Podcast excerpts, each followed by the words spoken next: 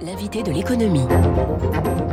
Avec Del Sol Avocat. Del Sol Avocat, donnez toutes les chances à votre entreprise. Bon début de journée à toutes et à tous. Il est bientôt 7h15. Bonjour Alexis Karklins-Marchais. Bonjour François. Bienvenue sur Radio Classique. Vous êtes partner chez 8 Advisory. Je soigne mon accent british puisqu'on parle ce matin.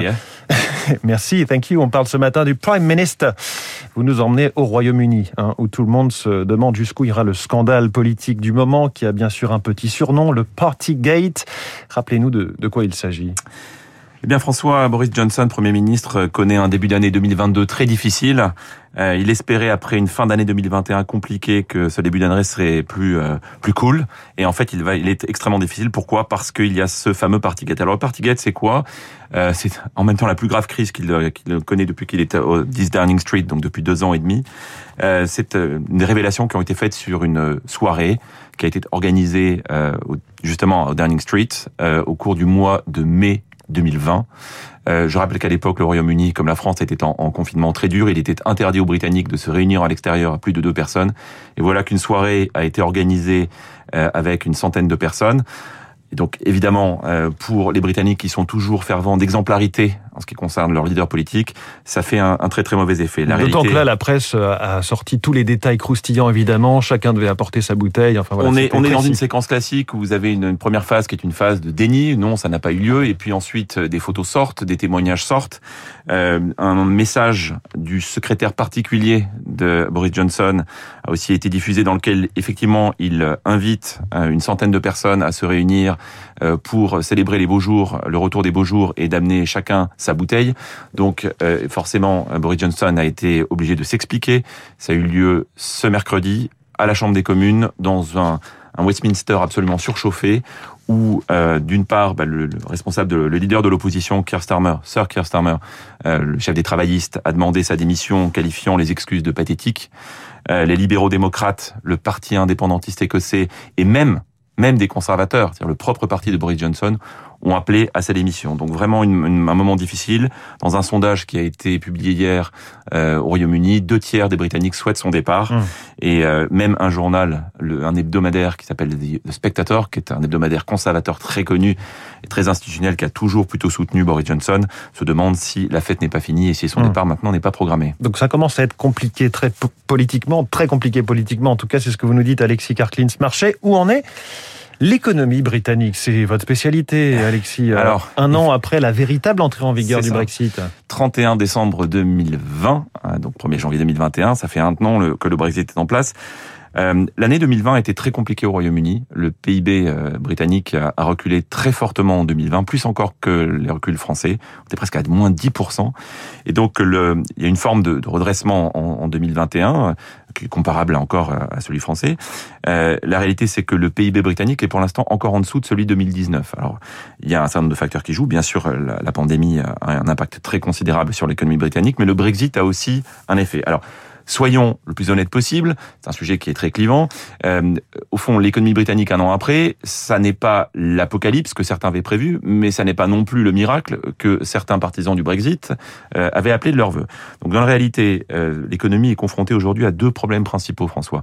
Le premier, c'est celui des pénuries. Pénuries en termes d'approvisionnement. On a vu ces images, notamment, oui. vous savez, dans les magasins, avec euh, des, des rayons complètement vides dans les supermarchés. Mais plus grave encore et plus durable, le pénurie de main d'œuvre. L'économie britannique est une économie de services euh, où euh, l'importance de l'immigration était très très forte et notamment pour fournir des services. Alors ça va de la restauration, ça va euh, dans euh, les supermarchés, ça va dans les hôpitaux. Euh, c'est également un sujet qui concerne les, les, chauffeurs. Et il y a une pénurie de, de, de non pas de camions, mais de conducteurs de camions aujourd'hui. Le transport routier, d'où une pénurie d'essence majeure il y a quelques semaines, puisque les stations vu, essence n'étaient plus approvisionnées. Nous avions vu ces images. Vous avez raison de le rappeler. Donc les pénuries, et puis de l'autre, l'autre facteur qui joue avec le Brexit, c'est ce sont les coûts administratifs qui, ont, qui sont beaucoup plus forts. Il faut savoir que l'économie britannique a vu euh, ses exportations vers l'Union européenne, premier partenaire du Royaume-Uni, euh, a vu exportations baisser de façon assez significative. Et notamment euh, du, en raison de, du coût administratif, parce que euh, tous les entrepreneurs britanniques, notamment les, les PME, reconnaissent que continuer à travailler et à exporter vers l'Union européenne ou même importer de l'Union européenne, eh bien c'est beaucoup plus de paperasserie eh qu'avant. Et donc ça c'est un coût. C'est un coût quand vous avez à la fois des pénuries de main-d'œuvre et des coûts administratifs euh, qui augmentent, eh bien ça a un coût, ça alimente l'inflation. Alors certes, les salaires ont un peu monté, mais la réalité c'est qu'aujourd'hui l'économie britannique ne tourne pas comme elle devrait tourner. C'est-à-dire que administrativement parlant, le Royaume-Uni est devenu, et ça marche dans les deux sens, un pays euh, hors Europe comme un autre. C'est ça. Et alors, il y avait un pari qui avait été fait, puisque le Premier ministre, en l'occurrence Boris Johnson, avait annoncé qu'il souhaitait faire du Royaume-Uni une économie innovante, tournée vers euh, l'exportation de produits à valeur ajoutée, une sorte de Singapour sur la Tamise. Euh, la réalité, c'est que c'est d'abord et encore une fois et avant tout un, un pays de services et, ce qui manque aujourd'hui, ce sont beaucoup plus des euh, chauffeurs de camions euh, que euh, des ingénieurs très bien payés. Même si on en parlait cette semaine, les, les licornes, notamment cette économie, la tech britannique, la technologie, les start-up britanniques, sont beaucoup plus nombreuses et lèvent beaucoup plus de fonds. On est en milliards, en dizaines de milliards que les françaises. C'est vrai, c'est vrai. Ça reste une économie alors moins industrielle, mais avec un certain nombre de, de très très belles entreprises, notamment dans le domaine des fintech, dans le domaine mmh. des biotech. Donc c'est une économie qui a toute une partie très innovante, mais encore une fois, ça reste une économie de service d'abord et avant tout. Et on voit aujourd'hui les, les, effets du Brexit. Encore une fois, ça, n'est pas l'apocalypse, hein, ça n'est pas la fin du monde, mais c'est une économie qui ne tourne pas au rythme euh, auquel elle, pourrait tourner. Oui, je regardais cette semaine, il y avait cette, euh, cette start-up, une fintech, comme vous dites, spécialisée dans les services de paiement. Elle s'appelle checkout.com. On ne la connaît pas encore en France. Elle pèse déjà 40 milliards euh, de dollars. Elle est britannique. 40 milliards à comparer aux 5 milliards que pèse notre plus grosse start-up, si on peut dire, Back Market, qui est spécialisée sur le reconditionnement de smartphones. Alors, vous nous parlez de toutes ces difficultés économiques. Est-ce que cela pèse sur Boris Johnson? Pour revenir à la politique Est-ce qu'il y a des, concurrents qui attendent dans le couloir? Eh bien, une gestion euh, de la pandémie qui est critiquée, une gestion de l'économie qui est critiquée aussi. Il faut savoir qu'aujourd'hui, le monde de l'entreprise est globalement euh, assez tendu à l'égard du gouvernement. Euh, mais Boris Johnson dans une situation difficile.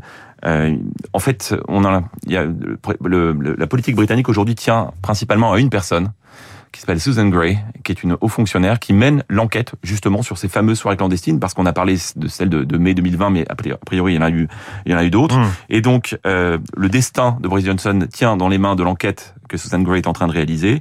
Il y a clairement une forme de lassitude, on le sent, euh, à l'égard d'un personnage qui est à la fois qui incarne une forme d'élite britannique. Hein. Il est passé par Eton, il est passé par Oxford, mais aussi qui est excentrique et, et presque et souvent imprévisible. Ces scandales à répétition font mauvais genre. On a pas parlé notamment d'un autre scandale sur le financement de la rénovation de, de son appartement, qui mmh. là aussi a, a, fait couler, couler beaucoup d'encre. On parle d'un gouvernement qui dit en dysfonctionnement. Donc aujourd'hui, euh, sa situation est difficile. Il n'est pas encore parti. On va voir comment il peut reprendre la main. Je pense il espérait que la sortie euh, envisagée de, de, de la pandémie euh, serait, serait bénéfique, mais il est clairement dans une situation difficile et donc il y a déjà certains profils. C'est que les bookmakers, euh, les bookmakers britanniques ont déjà commencé à parier sur des, des successeurs potentiels.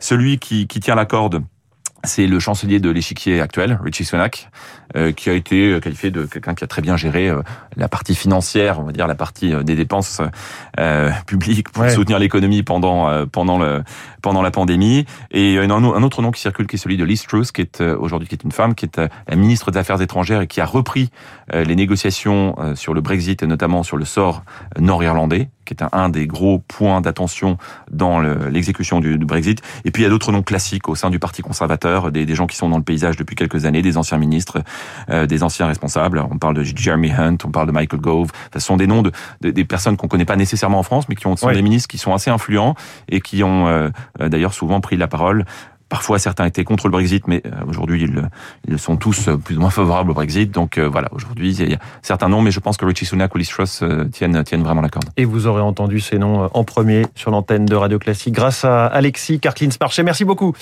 Partner Shite Advisory, invité de l'économie sur Radio Classique. Merci et bonne journée. Il est 7h23. L'équipe secrète d'Emmanuel Macron pour 2022, c'est l'info politique dans un instant. Vous écoutez Radio Classique. Avec la gestion Carmignac, donnez un temps d'avance à votre épargne.